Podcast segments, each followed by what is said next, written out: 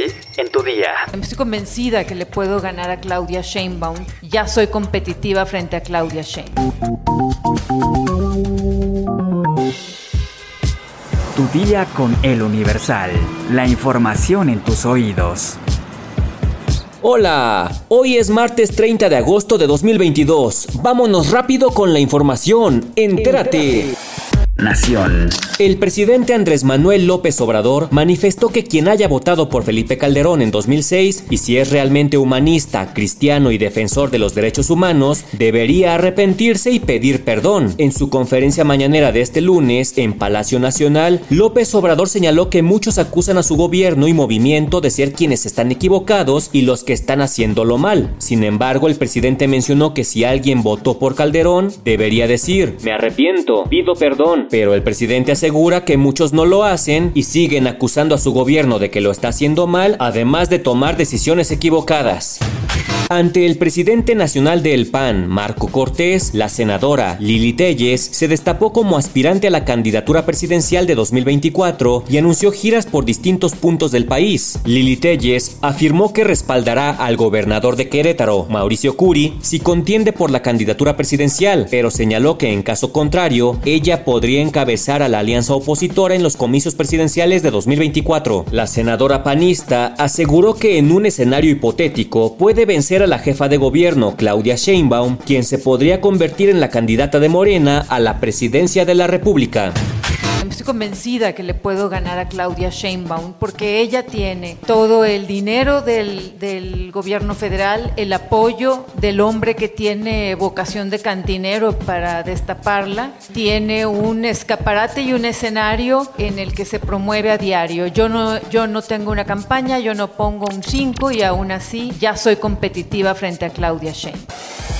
Metrópoli. Los trabajos de la Fiscalía General de Justicia de la Ciudad de México para desmantelar en su totalidad el llamado cártel inmobiliario y detener a los empresarios y exfuncionarios partícipes en este caso comienza a dar frutos. La Fiscalía dio a conocer que ya se aseguraron cuentas bancarias ligadas a exfuncionarios de la alcaldía Benito Juárez, a quienes se les relaciona con esta red criminal. Además, se mencionó que el equipo ministerial ha detectado 69 inmuebles en dicha alcaldía que presentan irregularidades en su construcción y se ubican en las colonias de mayor plusvalía. Según la investigación, los registros de la Procuraduría Ambiental y del Ordenamiento Territorial de la Ciudad de México señalan que los inmuebles investigados tienen de 1 a 7 niveles excedentes en su construcción y que la autoridad encargada de verificar el cumplimiento de la normativa en materia de construcción emitió diversas recomendaciones a la alcaldía Benito Juárez para que luego de los procedimientos administrativos correspondientes se sancionara a las constructoras y se demolieran los niveles excedentes sin embargo, la alcaldía omitió el cumplimiento de dichas recomendaciones.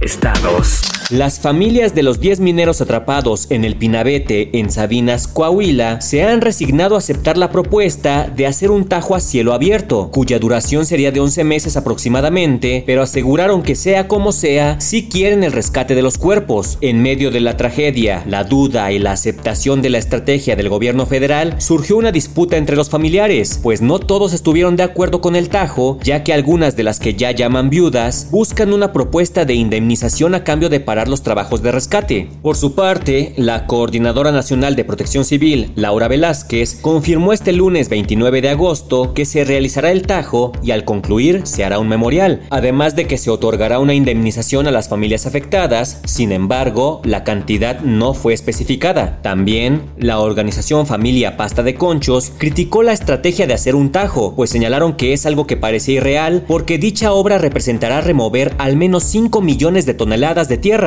equivalentes a llenar tres veces el Estadio Azteca, y mencionaron que si la obra se entrega a la Comisión Federal de Electricidad, esta tardará mucho en el rescate de los restos, como ocurrió en el caso de los mineros de pasta de conchos en 2006. Mundo.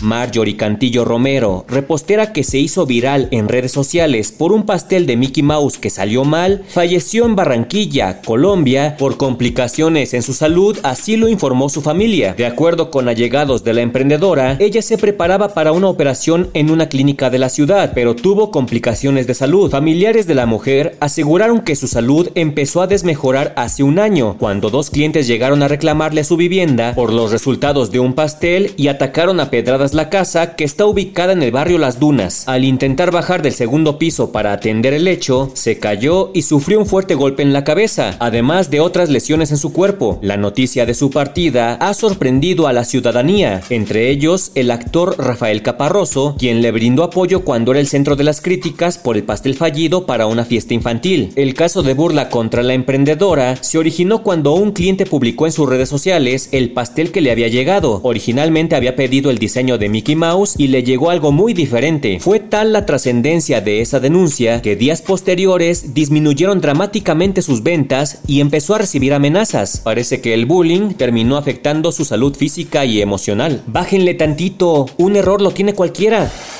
Espectáculos. El pasado 27 de agosto, el cineasta Alfonso Cuarón informó que un estafador ha estado usando su nombre para obtener dinero. A través de un comunicado en su cuenta de Instagram, el ganador del Oscar advirtió a sus seguidores que hay una persona que se está haciendo pasar por él y que solicita dinero para un supuesto proyecto, algo que es completamente falso, por lo que pidió no responder a estos mensajes y mucho menos dar dinero. Sin embargo, él no es el único famoso que ha sido víctima de usurpación de identidad por parte de delincuentes cibernéticos. En mayo de 2022, el comediante Lalo España aseguró que fue víctima del mismo delito. Una persona creó un perfil falso y solicitó datos personales a sus fans con la promesa de entregarles 300 pesos. Sin embargo, él emitió un mensaje de advertencia a sus seguidores para que no se dejaran engañar y mencionó que las autoridades ya estaban tras el supuesto delincuente. Otro de los casos más llamativos fue el que le ocurrió en 2018 a Daddy Yankee en un hotel de Valencia en España, donde le robaron alrededor de 2.3 millones de dólares en joyas, pues el cantante las dejó en una caja fuerte del hotel y un estafador se hizo pasar por él, engañando a un empleado para que él le entregara las joyas. En 2015, Bárbara Mori denunció públicamente a personas que usurparon su identidad para pedir dinero a sus seguidores con el pretexto de apoyar a su fundación, por lo que la actriz tuvo que salir a desmentir a los delincuentes y pedir a sus seguidores no caer en dicha estafa. Otras víctimas famosas de este delito y que han dado a conocer los detalles de sus casos son Diego Boneta, Galilea Montijo, Eduardo Verástegui, Andrea Legarreta y Adela Noriega. Así que si tú que me estás escuchando sigues a un personaje famoso en redes sociales, fíjate que su cuenta esté verificada, evita fraudes y extorsiones.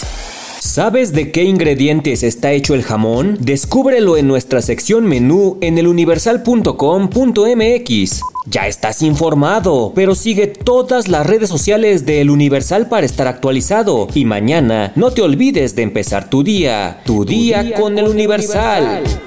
Tu día con El Universal. La información en tus oídos.